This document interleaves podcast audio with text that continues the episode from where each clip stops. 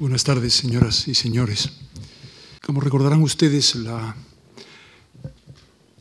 etapa del viaje de Rilke a España, este episodio concreto en el que vamos a centrarnos esta tarde, se corresponde con la tercera de las fases en las que se puede jalonar la vida y la obra de Rilke, esa etapa cósmica que es una etapa de transición entre sus poemas objetivos y esos poemas visionarios del último momento de su vida. Esta etapa de transición se corresponde con sus grandes viajes, su larga estancia en la isla de Capri en el año 1907, su viaje a Nápoles en el año 1911, el viaje también a Egipto en el mismo año 1911 y el viaje a España en el invierno de 1912 a 1913. Rilke se podía haber quedado en la primera etapa, podía haber sido un poeta sentimental, no por ello habría quedado al margen de los manuales y de los tratados de literatura, estaría en ellos, estaría como un romántico rezagado, un romántico finisecular. Pero el propio Rilke tuvo dos experiencias, como les decía el otro día, que le hicieron evolucionar.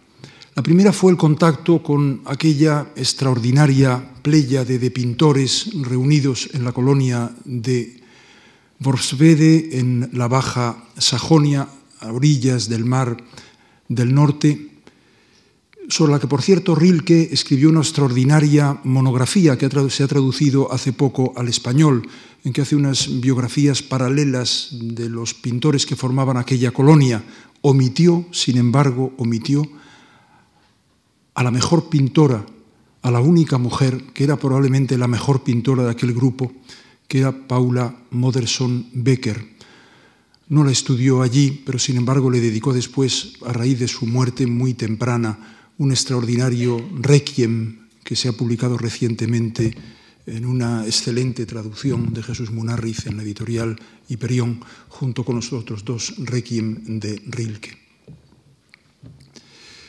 La segunda experiencia que le hace salir de ese subjetivismo narcisista es el contacto, como les decía, con Lu Andrea Salomé, que le cambia además el nombre, él se llamaba René María Rilke y él le sugiere ese otro mucho más eufónico de Rainer María, y le anima a abrirse al mundo, a extender su mirada más allá de su propio interior.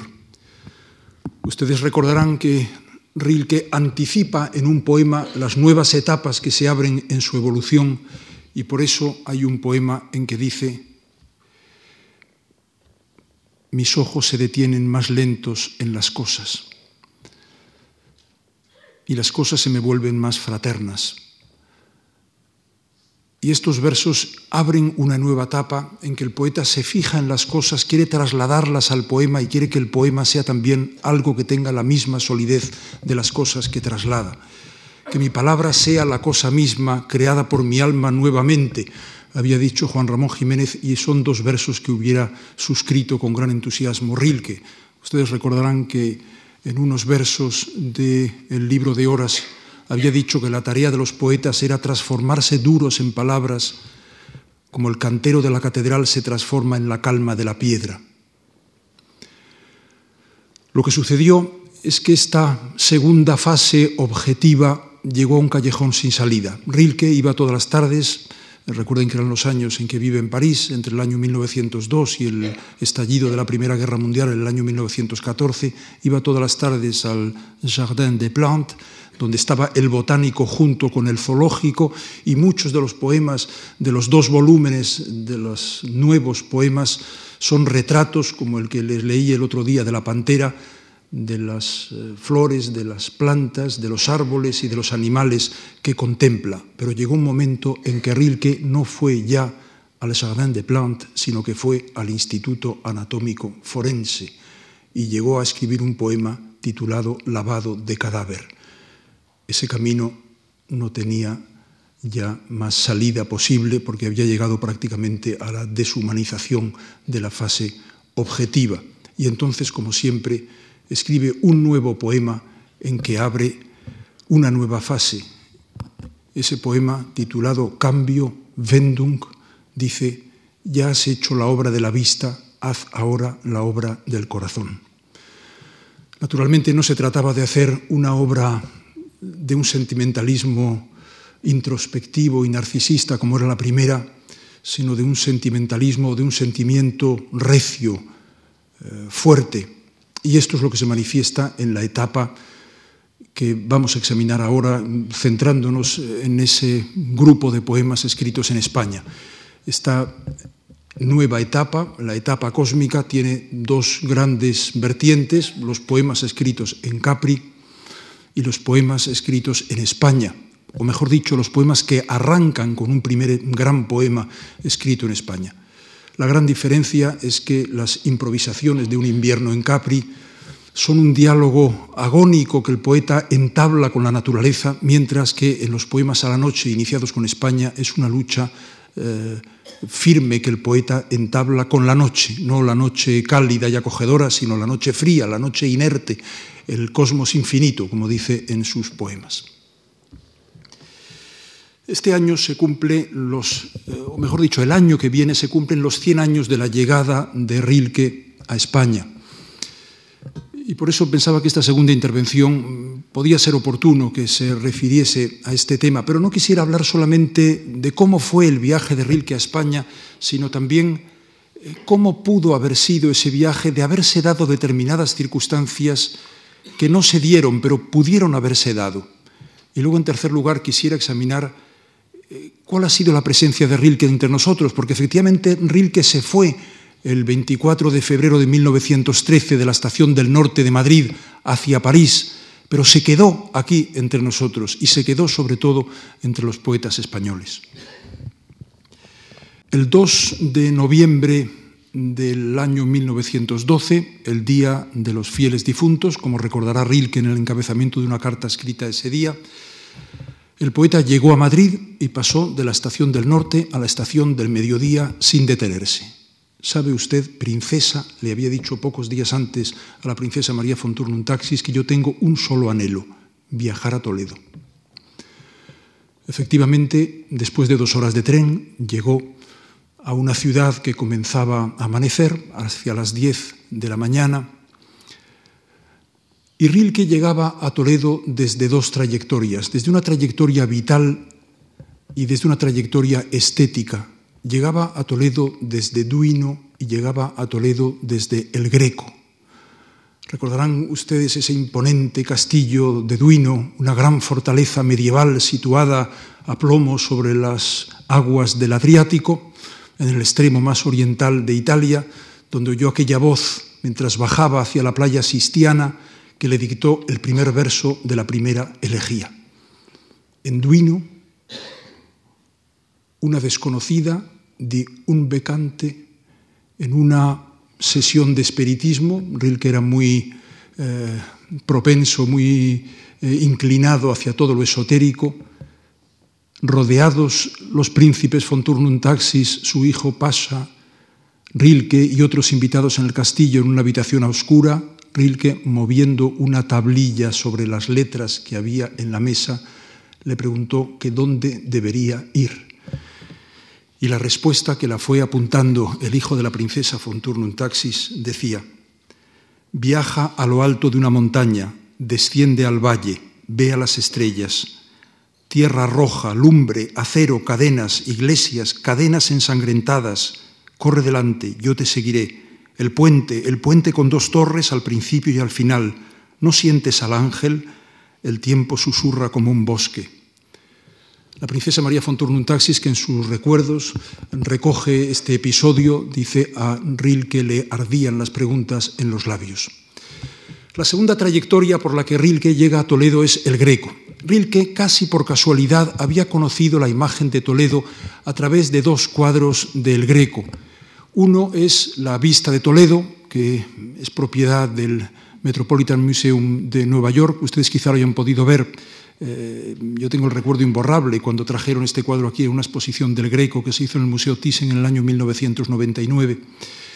Y el otro cuadro, este cuadro estuvo solamente unos meses en el Salón de Otoño de París, por eso fue muy casual que Rilke pudiera verlo. Y el otro cuadro es el Auconte, que pertenece a la National Gallery de Nueva York y que eh, unos años, tres años solamente perteneció a la Alte Pinakothek de, Múnich.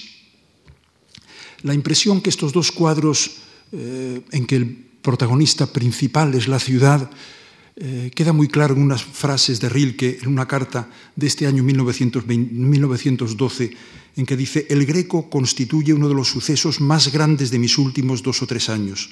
La necesidad de adentrarme en él a conciencia me parece casi una llamada, una obligación que procede de mi interior más profundo. Y estas largas horas que Rilke pasó contemplando la vista de Toledo y contemplando el Laucoonte, las refleja en dos muy hermosas cartas escritas, una a Rodin y otra a la princesa María Fontour, un taxis en que va describiendo cada uno de estos cuadros. Le voy a leer solamente eh, para evocar en ustedes el, el recuerdo de este cuadro, que probablemente al oír la descripción lo recuerdan ustedes muy bien. Dice Rilke, mi querido Rodin, vengo del salón, donde he pasado una hora ante el Toledo del Greco. Este paisaje me parece cada vez más sorprendente. Es necesario que se lo describa tal como lo he visto. Es así. La tormenta se ha desencadenado y cae bruscamente tras una ciudad que, situada en la pendiente de una colina, sube con prisa hacia la catedral y aún más hacia lo alto, hacia su fortaleza cuadrada y maciza. Una luz en jirones surca la tierra, la remueve, la desgarra y hace surgir prados de un verde pálido y detrás árboles como seres insomnes. Un río estrecho sale sin movimiento del montón de colinas y amenaza aterradoramente con su azul negro y nocturno las llamas verdes de los matorrales. La ciudad, asustada, sobresaltada, se encarama en un último esfuerzo tratando de superar la angustia que produce la atmósfera. Rilke llegó a Toledo el día 3 de noviembre, recorrió la ciudad de arriba abajo el mismo día que llegó, salió fuera de la ciudad a contemplarla desde las colinas que los rodean y ya exhausto, cuando ya había atardecido, todavía pronto, es una noche de riguroso invierno, Rilke se sienta en el Hotel Castilla, en su habitación del hotel, y escribe una bellísima carta a la princesa María Fonturnum Taxis, donde le cuenta sus experiencias de Toledo. Y esta carta dice así, Poder decirle lo que es esto no podré nunca, mi querida amiga. He sido capaz de recordarlo todo y me he grabado todo en la memoria, como si mañana mismo tuviera que saberlo para siempre. Los puentes, ambos puentes, este río y situado más allá esa abierta inmensidad del paisaje. Y esta felicidad de los primeros pasos, la sensación indescriptible y segura de ser llevado y conducido, Imagínese, avancé, por la calle de Santo Tomé, luego por la del Ángel, y esta me trajo ante la iglesia de San Juan de los Reyes, en cuyos muros cuelgan en hilera las cadelas de los prisioneros o liberados apoyados en el zócalo. Y ya nada fue casual. Casi se tienen ganas de mirar alrededor en estos descubrimientos como para saber quién nos está mirando, a quién le estamos dando una alegría, igual que se vuelven los niños a mirar cuando aprenden algo. En sus días de Toledo, Rilke apenas escribió poemas, sí escribió muchas cartas, muy hermosas todas ellas, y escribió un poema fragmentario. Fíjense que no digo un fragmento de poema, sino un poema fragmentario, visiblemente fragmentario, porque empieza con puntos suspensivos y termina con puntos suspensivos, pero le puso título a la esperada, lo que es una prueba de que Rilke, a pesar de ese carácter fragmentario, consideraba que era una obra acabada. Les voy a dar una parte de este poema porque es bastante largo. Ven cuando debas. E-, este poema parece evocar o parece lamentar que no haya una mujer con él con quien compartir tanta belleza. Es probable que la belleza vista en soledad sea menos belleza que la belleza compartida. Esa es la idea que se desprende de este poema. Ven cuando debas. Todo esto llegará a través de mí hasta tu aliento. Por ti lo he contemplado yo, sin nombre, largo tiempo. Lo he mirado desde la pobreza y lo he amado tanto como si tú lo hubieras ya asumido. Y sin embargo pienso que esto, constelaciones, flores y el bello salto de los pájaros desde el matorral que se agita, la altivez de las nubes y lo que en la noche el viento pudo rozarme, transformándome de un ser en otro. Pienso que soy un ser tras otro, pues soy lo que el rumor de los manantiales ha dejado en mi oído. Soy el regusto dulce de una hermosa fruta que dejó una vez en mis labios, etc.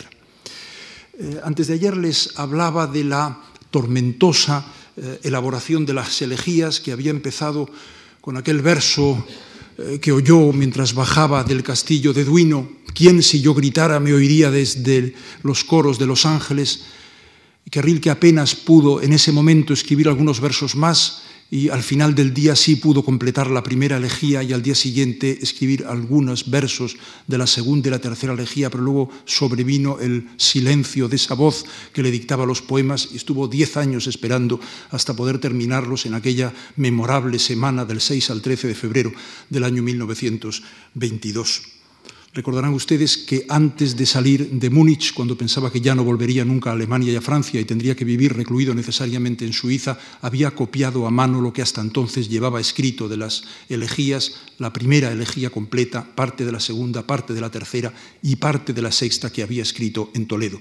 Porque efectivamente en este invierno del año 1912, Rilke eh, escribe el arranque de la eh, sexta elegía y lo escribe sorprendido por esas higueras que en Toledo salen tan sorprendentemente entre los sillares de la muralla y de los puentes sin tierra alguna, y sin embargo tiene esas hojas verdes, eh, exuberantes, y esos frutos jugosos, y además la higuera es uno de los pocos árboles que no tiene flor, y esta delicadeza, esta discreción de la higuera impresiona también a Rilke.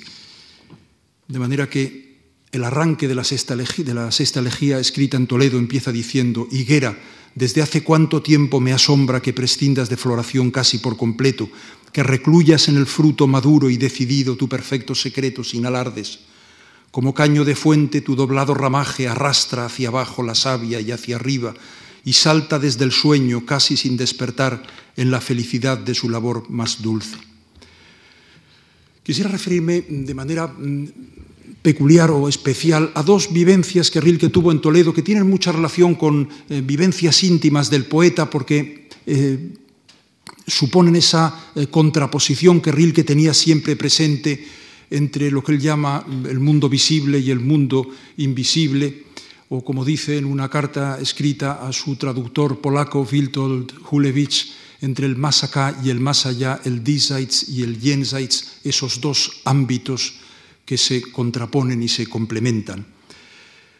La primera de ellas es la experiencia del ángel. Para Rilke, Toledo es la ciudad de los ángeles porque dice Toledo es la ciudad del cielo y de la tierra, la ciudad donde conviven las miradas de los vivos, de los muertos y de los ángeles.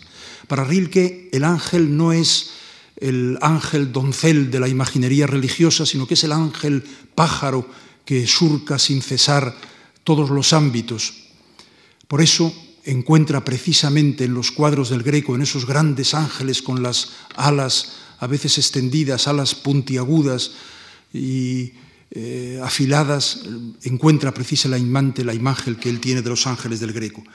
La esencia de estos ángeles del Greco, escribe Rilke, es fluyente, son ríos que corren a través de los reinos, y como el agua discurre por la tierra y la atmósfera, el ángel discurre por el recinto más amplio del espíritu. Es arroyo, rocío, manantial, surtidor del alma, caída y ascenso.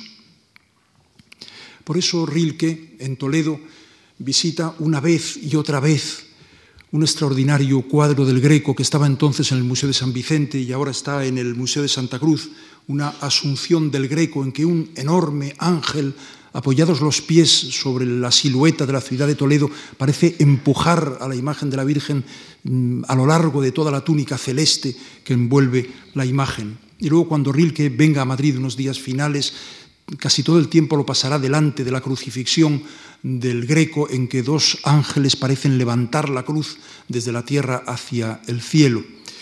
Y luego, mm, poco tiempo después de salir de Toledo, Rilke escribió un poema sobre el ángel eh, inspirado en estos ángeles del Greco. Fuerte, silencioso candelabro colocado al margen, arriba la noche exacta, nosotros junto a tu arranque en penumbra temblando. Lo nuestro es no saber la salida de este ámbito interior equivocado, pero tú resplandeces sobre nuestros límites e irradias luz como una gran montaña. Los ángeles son los seres más presentes en las elegías. Recuerden ustedes el arranque de la primera, ¿quién si yo gritara me oiría desde los coros de los ángeles? Hasta el arranque de la décima, ojalá un día libre ya de la terrible visión que me acosa, se eleve mi canto de júbilo y alabanza hasta los ángeles propicios. La segunda vivencia toledana es la del puente de San Martín. Rilke ha paseado por toda la ciudad y vuelve ya cuando atardece, entra por el puente de San Martín, por el puente interior, por la, la puerta interior y ve caer una gran estrella fugaz lentamente, eh, surcando el cielo oscuro. Y tiene también la sensación de que, este, de que esta estrella fugaz está entrando también en el mundo interior de los hombres, está entrando en su propio interior y no solamente está surcando el espacio infinito. Estaba yo en el maravilloso puente de Toledo, escribió muchos años después Rilke, al caer una estrella trazando un arco lento y tenso en el espacio, cayó también, ¿cómo podría decirlo?, en el espacio interior. Había desaparecido el contorno delimitador del cuerpo. Y en un poema muy misterioso, muy difícil de entender, que escribió en Múnich en el año 1915 y que tituló La muerte, acaba con unos versos que no se entenderían si no se conociera esta vivencia de Rilke en Toledo. Oh estrella precipitada en el abismo, que una vez vi desde un puente. No he de olvidarte nunca, siempre en pie.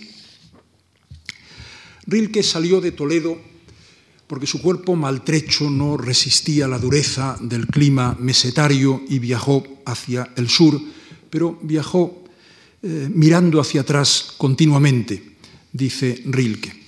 Después las referencias a Toledo estarán muy presentes a lo largo de toda su vida. Cuando empezó la Primera Guerra Mundial, que como ustedes saben le sorprendió a Rilke en, en, Múnich, fue a ver a un médico, a uno de los muchos médicos que visitó a lo largo de su vida, al doctor Wilhelm von Stauffenberg, y mm, se fue a vivir a una calle, a la Einmillerstraße, en un barrio, el de Schwabing, muy marginal, porque Rilke no quería estar oyendo continuamente las discusiones sobre la evolución de la guerra, le, le, torturaba oír continuamente referencias a la guerra y por eso se fue a vivir a este barrio marginal y frente a la ventana de su casa estaba la torre de la iglesia de Santa Úrsula.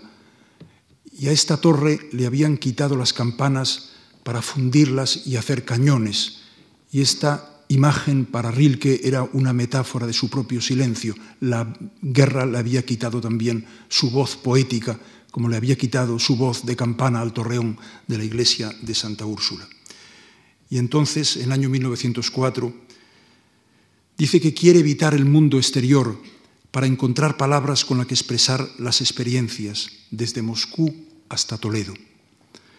Y luego, cuando sigue allí recluido en Múnich y va avanzando la guerra y cree que no puede soportar más la tortura interior que la guerra le produce, escribe casi desesperado, ¿para qué he conocido Toledo? ¿Para qué el Volga? ¿Para qué el desierto si ahora estoy acorralado en la más angosta revocación del mundo, llena de pronto de los más inaplicables recuerdos? Y sin embargo, cuando en el año 1921, superada ya la guerra, encontrado ya el reducto suizo en que cree que podrá continuar la redacción de sus elegías, dice en una carta que tiene esperanza de que puedan brotar en él los recuerdos de aquellas ciudades íntimas y sublimes, Moscú, Toledo y París. Rilke emprendió el viaje al sur eh, con la esperanza de encontrar parajes más templados, pasó por Córdoba y por Sevilla. No le gustaron, y no le gustaron por dos razones. En primer lugar, por un error, y en segundo lugar, por la visión que Rilke tenía de las cosas. En primer lugar, por un error. Cuando llega a Córdoba, escribe Córdoba, esta mezquita, es una pena, una tristeza, una vergüenza lo que han hecho con ella, esta iglesia enmarañada en su interior, dan ganas de pasarle un peine como los nudos de unos hermosos cabellos. Es decir, se queja de que se construyera la catedral gótica dentro de la mezquita de Córdoba. Grave error el de Rilke, porque precisamente por haber construido la catedral en su interior se salvó la mezquita. Como ha demostrado Chueca Goitia, las catedrales góticas se han hecho todas destruyendo antes la mezquita que había allí, y precisamente lo que explica la enorme anchura de la catedral de Toledo, la más ancha de todas las catedrales góticas de Europa, es precisamente que quienes la construyeron quisieron que coincidiera exactamente con la anchura de la mezquita que estaba construida antes y que derribaron para construir la catedral. Y luego, la segunda eh, causa de esta frustración eh, tan inesperada de Rilke ante Córdoba y Sevilla es su visión de la realidad. Rilke encontraba siempre lo que esperaba encontrar, no lo que realmente encontraba.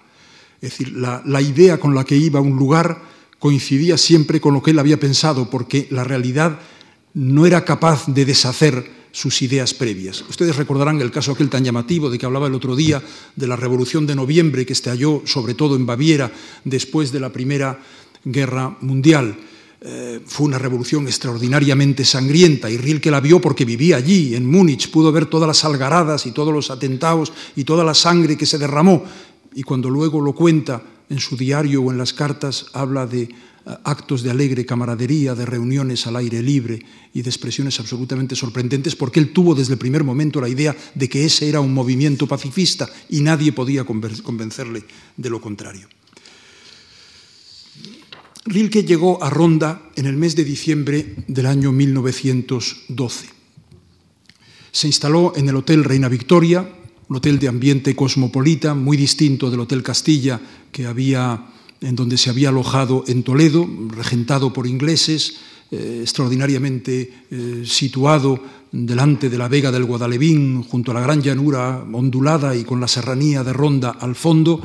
Eh, le dieron una pequeña y muy hermosa habitación que han tenido la delicadeza en el hotel de conservarla como pequeño museo dedicado al poeta desde entonces. Es probable que muchos de ustedes lo hayan visto ya y han tratado de recrear el ambiente de, de entonces. Y Rilke siente al principio un entusiasmo extraordinario porque a la experiencia eh, fabulosa de Toledo se une la de otra de las más hermosas ciudades españolas, pero poco tiempo después siente un profundo desgarro interior porque él hubiera querido trasladar esa belleza que está contemplando a un poema, convertir toda esa grandiosidad que tiene ante sus ojos en bellos eh, himnos y sin embargo no puede hacerlo. Y llegó probablemente a un grado de tristeza, de depresión, en que Rilke, que tuvo una vida muy dura, de absoluta soledad desde los 26 años hasta los 51 en que murió, no tuvo probablemente un momento de mayor angustia que la que tuvo en Ronda. Les tengo que hacer un inciso. Estaba yo hace tres años en la Feria del Libro no diré que firmando libros, pero sí queriendo firmarlos allí en la caseta. Y como se había publicado la biografía de Rilke, yo tenía una gran foto de, Rilke encima. Y vi que venía un padre con un niño de la mano. Y desde lejos el padre le dice, mira, hijo, ese señor es un poeta alemán que se llama Rilke y que se suicidó en Ronda. Yo pensé, qué, qué genial intuición la de este padre, porque efectivamente Rilke estuvo al borde del suicidio en Ronda. Pero sin embargo, llega una semana grandiosa del 3 al, 11 de febrero del año 1900, de enero del año 1913, en que Rilke se encierra en la habitación del hotel y hace la extraordinaria trilogía española, que en realidad son tres poemas numerados sucesivamente con números romanos, eh, que tienen tres contenidos distintos. El primer poema es una oración en que el poeta pide que se haga la cosa, el poema. Hacer de mí y de todo esto una cosa, Señor, de mí y de lo que no conozco, hacer la cosa, Señor, Señor, la cosa, que cósmica y terrenal como un meteoro sea la suma de todo gravitando en su vuelo. Tengo que hacer un segundo inciso. Ahora, preparando esta intervención, me he dado cuenta de un error mío de traducción, porque fíjense ustedes este verso, que dice, hacer la cosa, Señor, Señor, la cosa que cósmica y terrenal como un meteoro. Das Welthaft irdisch wie ein Meteor. Claro, el meteoro no es cósmico y terrenal, Ustedes a lo mejor mientras yo lo leía han pensado lo que yo inconscientemente había pensado al traducirlo, en meteorito, pero no en meteoro, porque el meteoro es un fenómeno atmosférico, meteoro es la lluvia, es la nieve, es un ciclón, es un huracán, pero todo ocurre en el ámbito de la atmósfera. Y Rilke está diciendo hacer la cosa que cósmica y terrenal, porque precisamente él quiere que funda el poema lo visible y lo invisible. Entonces, por curiosidad, he mirado el el diccionario de Grimm, que es el que utilizaba Rilke, y efectivamente una de las acepciones de la palabra meteor es meteorito, que es lo que Rilke quería decir, porque cualquier diccionario alemán actual tiene por una parte meteor, que es meteoro, y meteorit, que es meteorito, pero es que el diccionario de Grimm en la palabra meteor da las dos acepciones, así que resulta indudable que lo que Rilke quería decir es la cosa cósmica y terrenal como un meteorito, porque además para Rilke, el poema es necesariamente una cosa. Recuerden ustedes la tarea de los poetas, convertirse duros en palabras, como el, cantero de la catedral se convierte en la calma de la piedra. Y porque además el poema debe reunir no solo lo terreno, sino también lo ultraterreno, cósmico y terrenal, como un meteorito. El segundo poema de la mm, trilogía española anticipa describiéndolo un concepto al que algún tiempo después Rilke le dará nombre y lo llamará Weltinnenraum. Esas cosas que en Alemania mm, largos conceptos se pueden decir con una sola palabra. El espacio interior del mundo en el que convergen dentro del hombre lo visible y lo invisible. El hombre es capaz en su interior de fundir los conceptos abstractos, las realidades abstractas, eh, con las cosas que está viendo. Ese es el espacio interior del mundo para Rilke. Y el tercer poema eh, contrapone el paisaje artificial de la ciudad, la enredada, la, enredada maraña de los ruidos, con el eh, pacífico paisaje del campo, el cielo y la montaña, y esa cresta de tierra que pasa allá a lo lejos, que pisa allá a lo lejos un rebaño que vuelve a la majada. Y se hace asimismo el propósito de tener la fidelidad que tiene el pastor a su trabajo, que cualquiera que sean las inclemencias del tiempo, no deja de hacerlo día tras día. Sea pétreo mi ánimo y la obra cotidiana del pastor me resulte posible. Me gustaría leerles el primero y el segundo de estos de esta trilogía española, el primero y el segundo poema, y el tercero, no el segundo, porque es más largo, no quiero cansarles en mi traducción. Mira esta nube, cómo oculta impetuosamente la estrella que ahora mismo estaba como yo al otro lado de las montañas y ahora en la noche lleva vientos nocturnos como me lleva a mí y toma del hondo río el reflejo de ese claro del cielo desgarrado como yo mismo.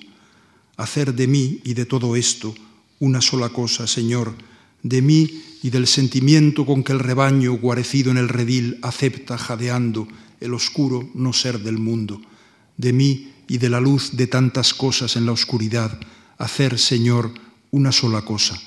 De los extraños, Señor, a los que no conozco, y de mí, de mí, hacer una sola cosa. De los que duermen, de los ancianos desconocidos del hospicio que tosen con preocupación desde sus camas, de los niños adormecidos sobre pechos extraños, de tantas cosas inexactas, y siempre de mí, solo de mí y de lo que no conozco, hacer la cosa, Señor, Señor, la cosa que cósmica y terrenal como un meteorito sea la suma de todo gravitando en su vuelo. Y el tercer poema dice, cuando la muchedumbre de las ciudades y la enredada maraña de los ruidos y la confusión de los vehículos estén cercando mi soledad, sobre la densa agitación vendrá el recuerdo del cielo y la montaña, de esa cresta de tierra que pisa allá a lo lejos un rebaño que vuelve a la majada sea pétreo mi ánimo y la obra cotidiana del pastor me resulte posible. Erguido y curtido, reagrupa su rebaño, lanzando con medida las piedras donde escapa. Lento el paso, no leve el cuerpo pensativo, señorial, se detiene. Si un Dios tomara secretamente su figura, no se reduciría. Avanza y se detiene una y otra vez, cambia como los días, la sombra de las nubes le atraviesa, igual que si el espacio pensase por él con lentos pensamientos. Sea él siempre alguien para vosotros. como la luz nocturna que oscila detrás de las tulipas, me adentro en su interior. El brillo se serena, que la muerte encuentre su camino más puro. El 19 de febrero, Rilke se fue de ronda, ya camino de Madrid, arrastrando un pesado equipaje hecho sobre todo de libros, y en Madrid se alojó en el Hotel Palace, que se acababa de eh, inaugurar muy poco tiempo antes, eh, a finales del año 1912. No tenía más que cruzar el Paseo del Parado para ir al museo y efectivamente fue lo que hizo, contemplar los cuadros del museo. Como él dice, los del Greco con pasión, los de Goya con asombro y los de Velázquez con el mayor respeto posible. Le quedaban unas pesetas todavía y esas pesetas las dedicó a comprar unas reproducciones de cuadros del Greco y a comprar también la biografía que se había publicado en el año 1908, la primera biografía del Greco de Manuel Bartolomé Cosío, que dice Rilke que aunque no podía hablar español, sí podía con cierta dificultad entender eh, este libro que parece ser que pudo leer íntegramente. Traía también dos cartas de recomendación, una carta de recomendación para Manuel Bartolomé Cosío y otra para un diplomático austriaco, o cartas de presentación, mejor dicho, para un diplomático austriaco, diplomático por tanto de su nacionalidad, porque Rilke no era alemán, era austrohúngaro. Pero estas cartas no las entregó o las dejó en el hotel o las rompió. Quisiera ahora imaginar cómo podía haber sido la relación de Rilke con España si dos episodios de su vida hubieran discurrido de manera distinta a como discurrieron, que es por una parte su relación con el pintor Ignacio Zuloaga y por otra parte su relación con Manuel Bartolomé Cosío. Eh, para el primer eh, episodio tenemos que retroceder diez años respecto del viaje a España. Tenemos que pasar al año 1902, que es el año que Rilke llega eh, a París, a París para instalarse eh, allí como domicilio estable. Rilke llega a París con dos admiraciones que en todas las cartas aparecen citadas en un plano de igualdad, que es por una parte el escultor Rodin y por otra parte el pintor español Ignacio Zuloaga. A Rodin le conocía porque su mujer, Clara Westhoff, era escultora y era discípulo de Rodin. A Zuloaga no lo conocía, pero había llegado a ver dos extraordinarios cuadros de Zuloaga, uno, la enana Doña Mercedes, que está en el Museo de Berlín, y otro, la actriz Consuelo, que está en el Museo de Dresden.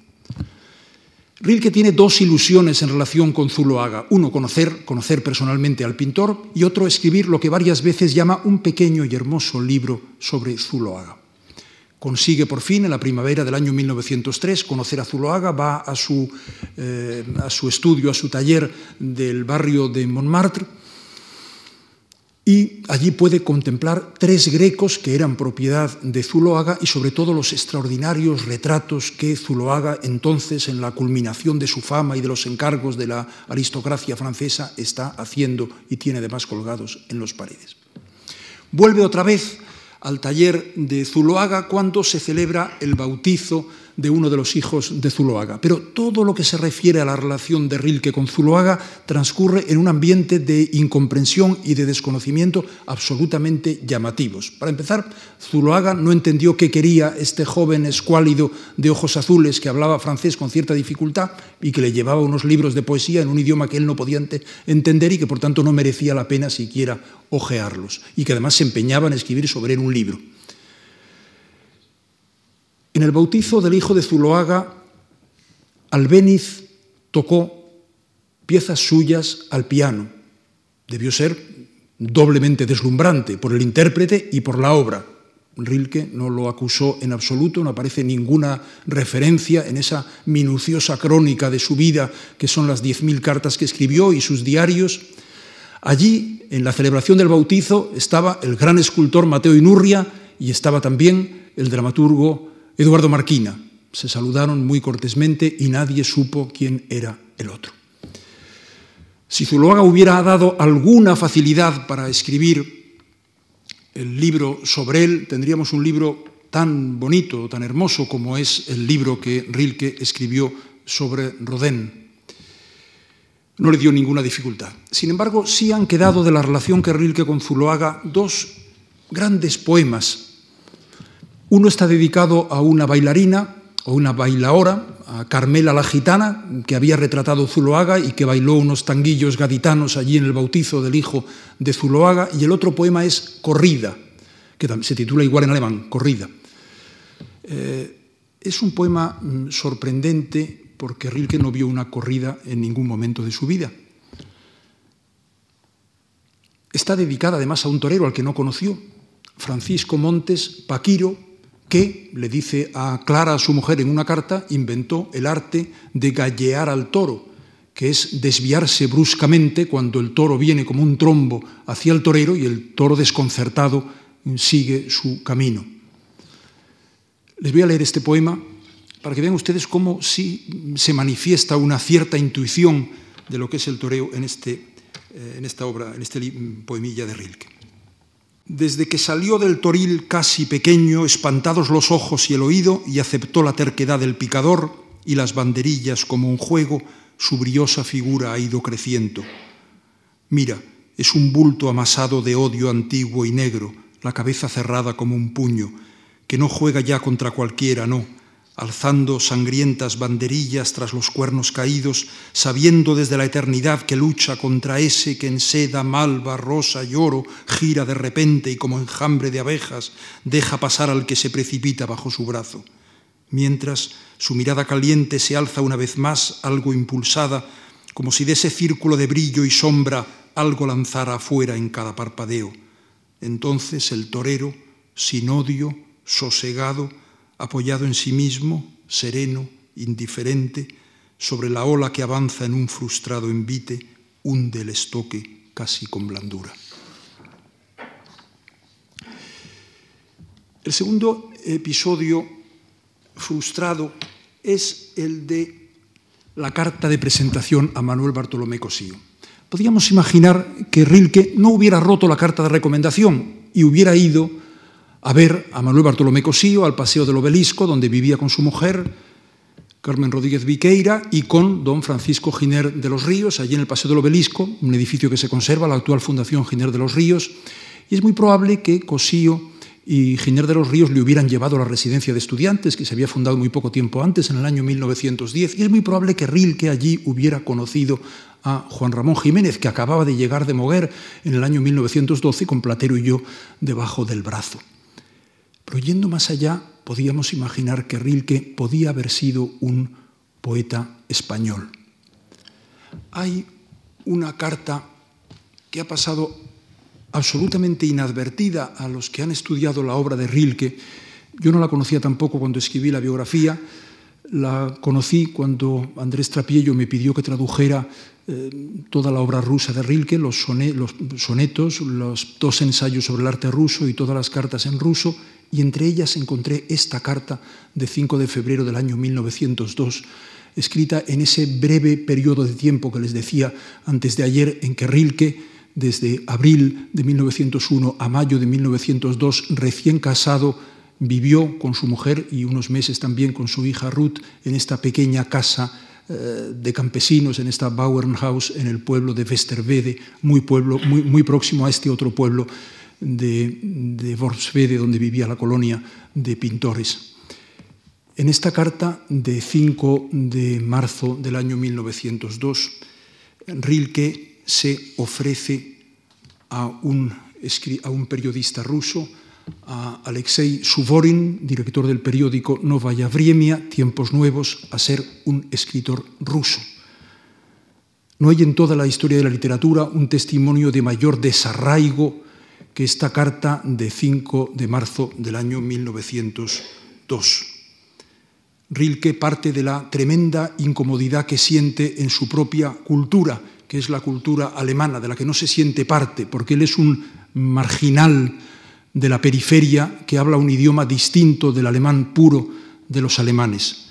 Y le dice a Suvorin, sobro en esta tierra en la que no hay ninguna piedad ni ningún Dios para los callados y los humildes y yo creería que en todas partes sería un solitario, un perdido y un marginado si no hubiese estado dos veces en Rusia, donde me di cuenta de que hay una patria para mí y una tierra donde puedo echar raíces, un pueblo al que puedo amar y al que amo. Rilke está dispuesto a dar el paso de dejar su idioma y ser escritor en un idioma distinto. Vincúleme de algún modo a su tierra grande y llena de futuro, a una tierra en que creo con cada firma de mi alma, fibra de mi alma. Y a continuación hace, una penosa exposición de sus aptitudes. En horas de inspiración puedo escribir versos en ruso, versos que me brotan de lo inconsciente. Y luego la frase rotunda de suicidio literario, en este momento en que doy este paso estoy quemando mi pasado alemán y de un modo en que no podré volver a él.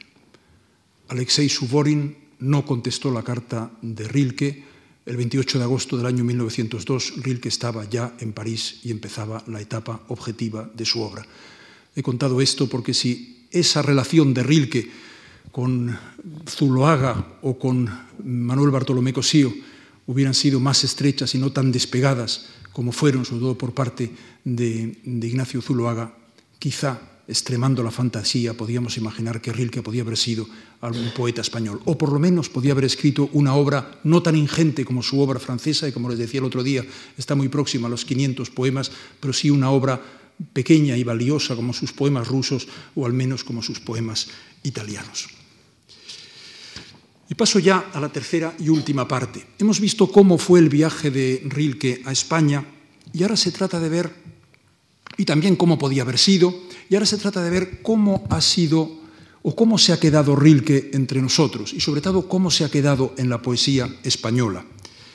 La influencia de Rilke en la poesía española es por un lado tardía y por otro lado paradójica. Es tardía porque no se percibe hasta después de la guerra civil, hasta la posguerra, hasta los años 40. Y, recuerden ustedes que la obra de Rilke es de, las dos, la gran obra de Rilke es de las dos primeras décadas del, siglo. Y es eh, paradójica porque creo que a muchos poetas españoles que se les preguntara por sus preferencias, entre ellas estaría Rilke, un poeta al que muchos de ellos, yo me atrevería a decir que la mayoría, no han podido leer en su lengua original, lo cual plantea la duda de la posibilidad de una influencia de la poesía que tanto eh, depende de los valores eh, sonoros, tanto o más que de los conceptuales.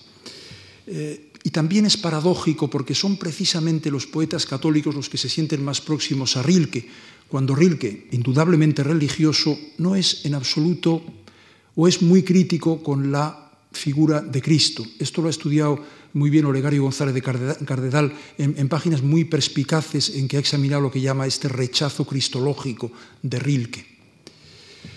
Habría que hacerse aquí dos preguntas. La primera, ¿se puede efectivamente experimentar la influencia de un poeta al que no se puede leer en la lengua original, y además una lengua eh, tan distante de la española, porque la traducción de un poema mm, de, un eh, idioma latino al español hace que se conservan los valores sonoros en gran parte, pero cuando la terminología, las palabras empleadas tienen que ser totalmente distintas, los valores sonoros se pierden y hay que recrear algo que se pueda parecer al original, pero inevitablemente esa recreación de lo sonoro es pura recreación.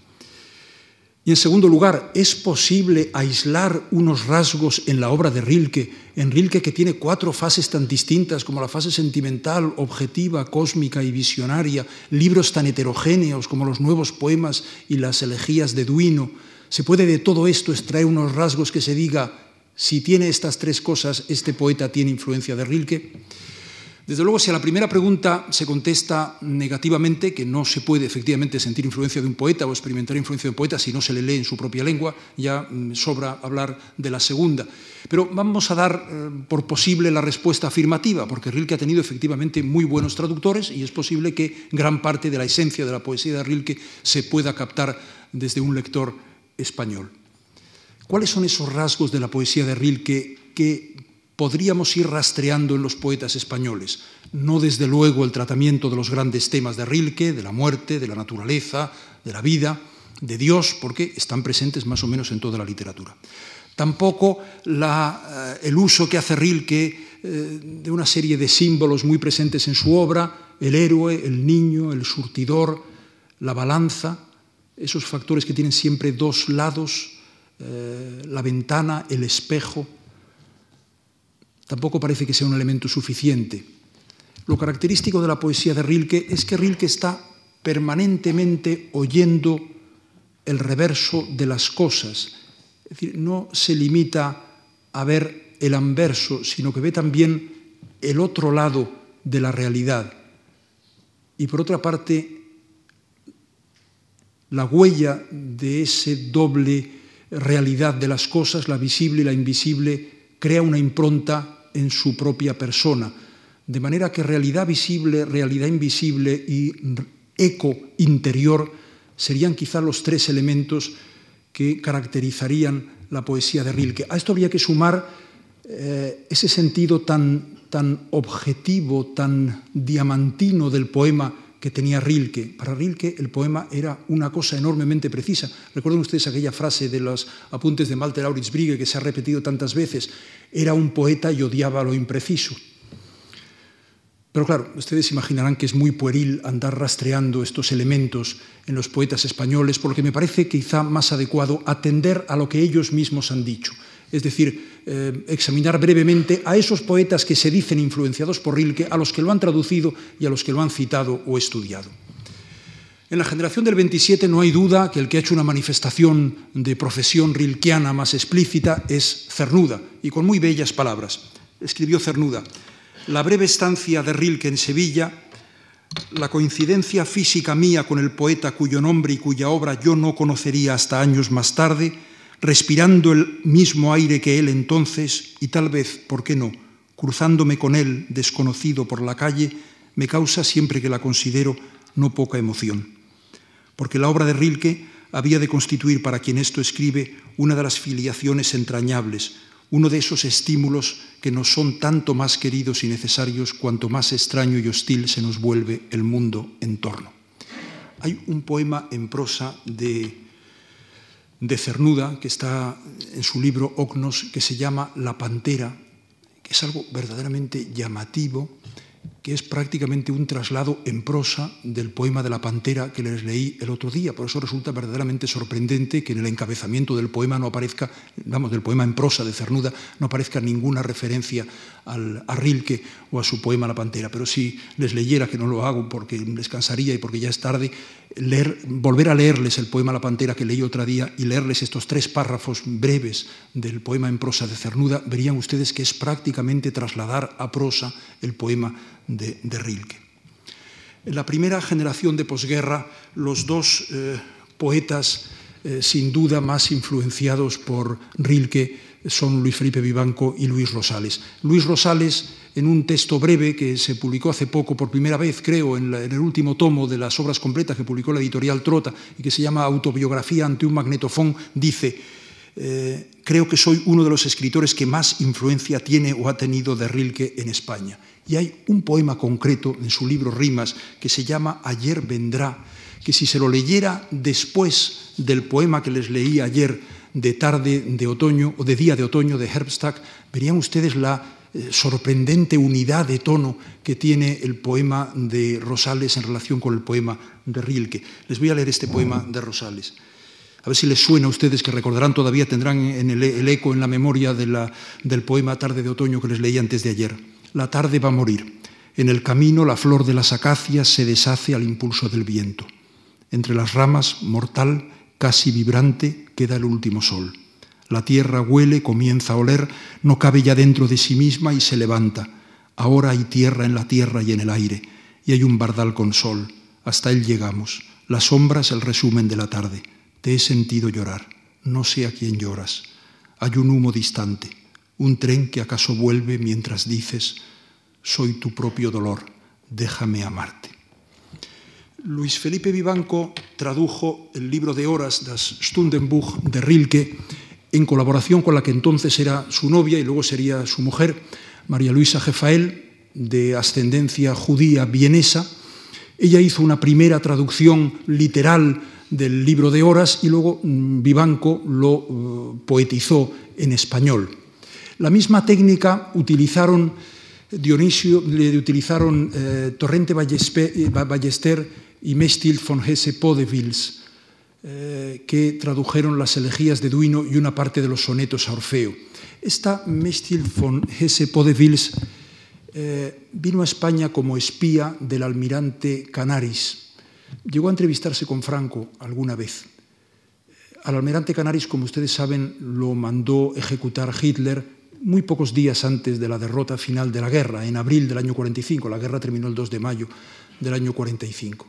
Y además mandó mm, ejecutarlo de la manera más dolorosa posible, de manera que la muerte de Canaris con un cepo de hierro en el cuello fue por una asfixia muy lenta. Claro, Mechild von Hesse-Podewils, que era enviada por el almirante Canaris, no se le ocurrió, volvió a la Alemania y se quedó aquí en España. Fue durante mucho tiempo novia de Dionisio Ridruejo.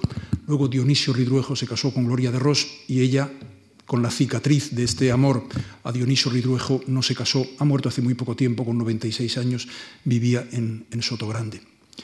Hicieron una bellísima traducción, eh, Torrente Ballester y ella, pero claro, eh, yo no sé hasta qué punto eso se puede llamar traducción, tanto en el caso de María Luisa Jefael y Le Survio Vivanco como el de Mestil von Podevils y, y, Torrente Ballester, porque claro, primero uno hace una traducción literal y después otro eh, hace un poema español con motivo de esa traducción literal que se ha hecho antes, pero sin poder leer directamente el poema en alemán. De la segunda generación de posguerra, probablemente los dos poetas más influenciados por Rilke son José María Valverde y José Ángel Valente.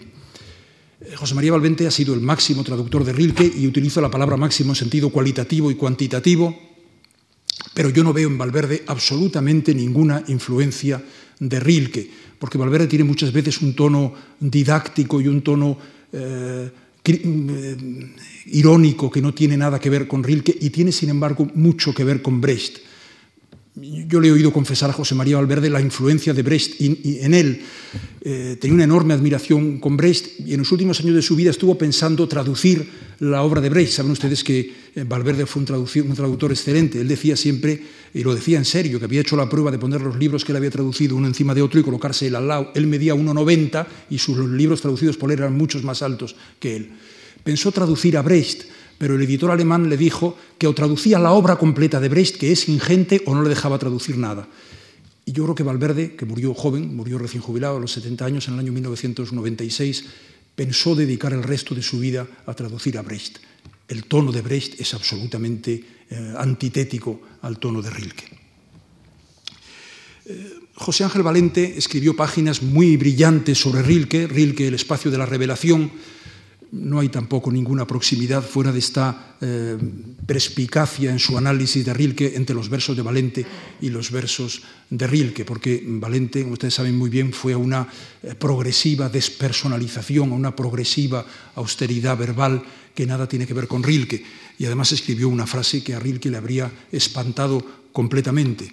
La palabra poética nos invita a entrar en un espacio vacío nada más opuesto a la riqueza que tienen los, los poemas de Rilke.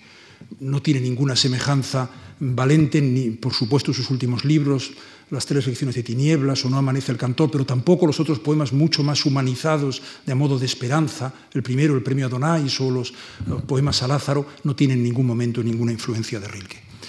Entre los grandes poetas vivos, sin duda, es Antonio Colinas el que tiene más eh, influencia de Rilke también en esa entrega vital a la poesía y en esa armonía de raíz órfica que eh, Colinas atribuye a Rilke y que está también presente en su, en su poesía. Eh, claro, la, proximidad de los tonos poéticos de Rilke y de, Colinas eh, se percibe sobre todo, claro, en aquellos casos en que Colinas reelabora temas de Rilke, como variaciones sobre dos temas de Rilke y también esos otros poemas y libros que sitúa bajo la cita, bajo la sombra de Rilke, como por ejemplo La tumba negra o un libro entero, Tiempo y abismo. Y voy a terminar leyéndoles este poema de Antonio Colinas, eh, del que les hablé el otro día, en que Colinas evoca ese momento final de Rilke, en que en lo alto del pequeño pueblo alpino de Raron, en el extremo más elevado del, del valle del Ródano, eh, ese 2 de enero del año 1927 van a enterrar, a enterrar a Rilke. Está primero el cadáver en la iglesia y Alma Moody, la gran violinista que moriría poco tiempo después, a poco de cumplir los 30 años, interpreta unas piezas de Bach delante del cadáver de Rilke.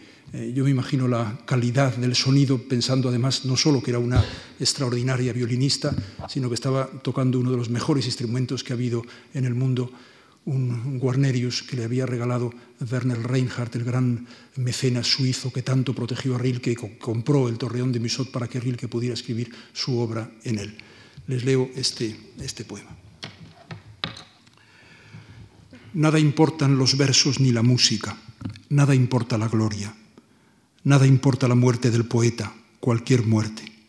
Solo es cierto ese cuerpo de mujer que quiere rescatar desesperadamente con la de Bach aquella otra música de los versos que alguien, nos parece, pretende silenciar cuando muere un poeta.